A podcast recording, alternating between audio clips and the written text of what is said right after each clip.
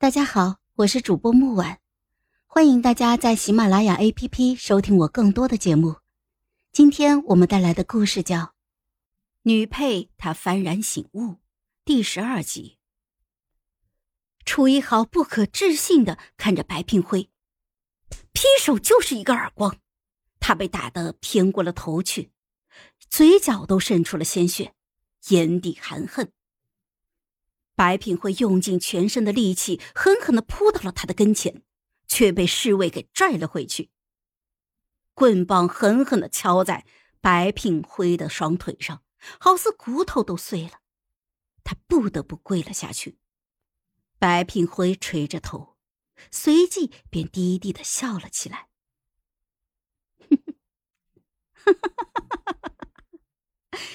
他死的好惨呐！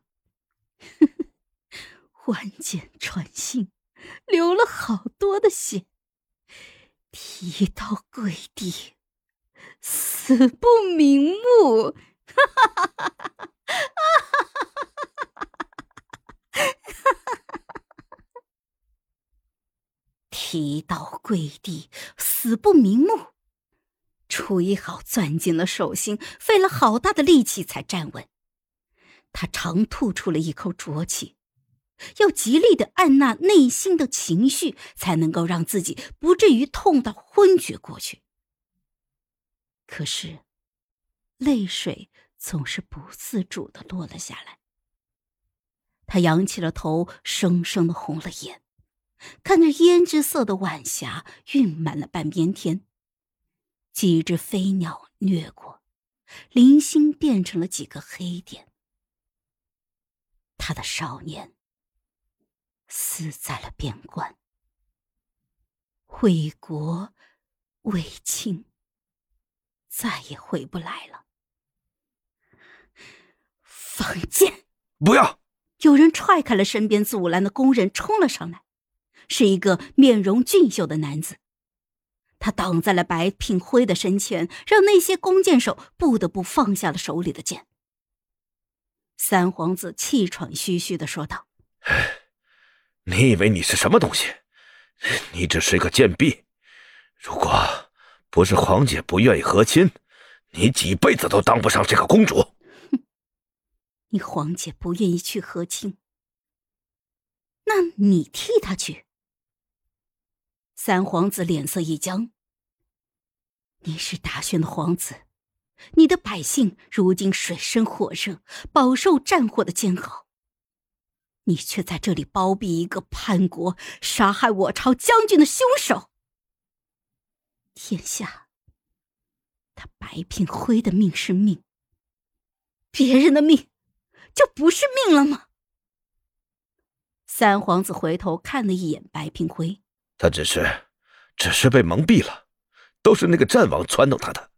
她是个好姑娘，等嫁给我以后就不会了。哼，届时。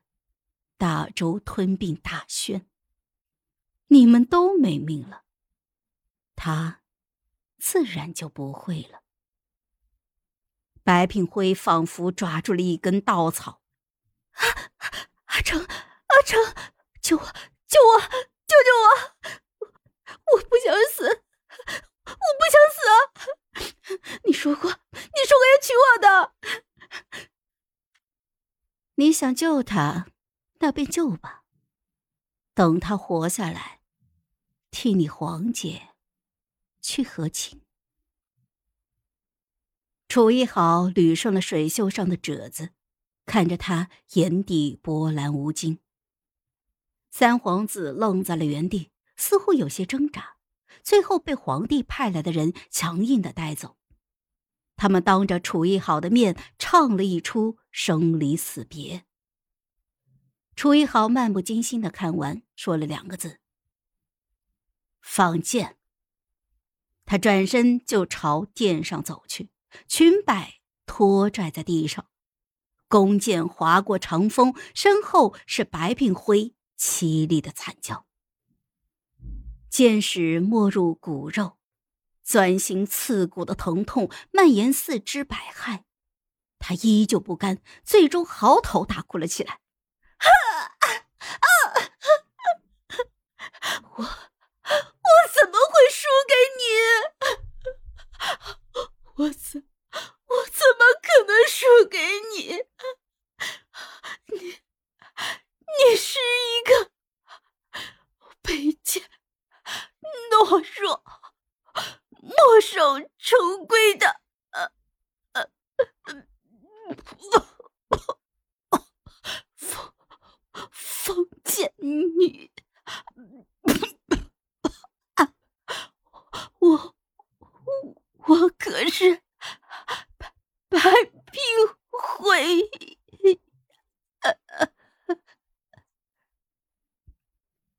永安侯府的独女，大周未来的皇后，所有的世家子都应该拜倒在我的裙下，他们都该为我赴汤蹈火，顽固的古代女性都应该为我铺路，衬托我的与众不同。我可是白聘辉呀！楚艺豪背对着他，轻飘飘的问。你是白聘辉又如何？身后再也没有半点声音了，他的尸身骤然倒下，浓稠的鲜血在殿上晕染了开来，一滴一滴的落在长街上。瑰丽的宫殿因为这抹红而越发的肃穆，黄泉因为下面的白骨更加的坚稳。楚一豪怔了许久，他抬起手去摸脸颊，却是满手的泪。不应该呀！他杀死了白聘辉，杀死了战王，他们都死在了他的手里。他已经不会被婉心了，结局也都改变了。可是，宋季呢？为什么宋季还是死于围剿？为什么他还是救不了他？为什么他知晓了宋季的结局却无法改变？为什么他要眼睁睁的看着奇迹死去呢？他才二十一岁呀！楚艺豪稍稍的扬起了头，只有领风拂面的时候，他才觉得好像浑身的力气都被抽干了。奇迹的死，一生都是他的遗憾。他无法释怀。后来，楚一好凤光霞帔，宝髻摇簪，上了和亲的车辇。彼时兵临城下，荒唐的君主惶恐，无可奈何之下做的决定，似乎他去不去，都没有什么意义了。如果幸运，两国止戈修好，天下太平；如果不幸，他当守节殉国殉夫。好了，本集故事就到这儿，我们下集见，记得订阅和点赞哦。如果你有喜欢的故事，也欢迎在留言区告诉我们。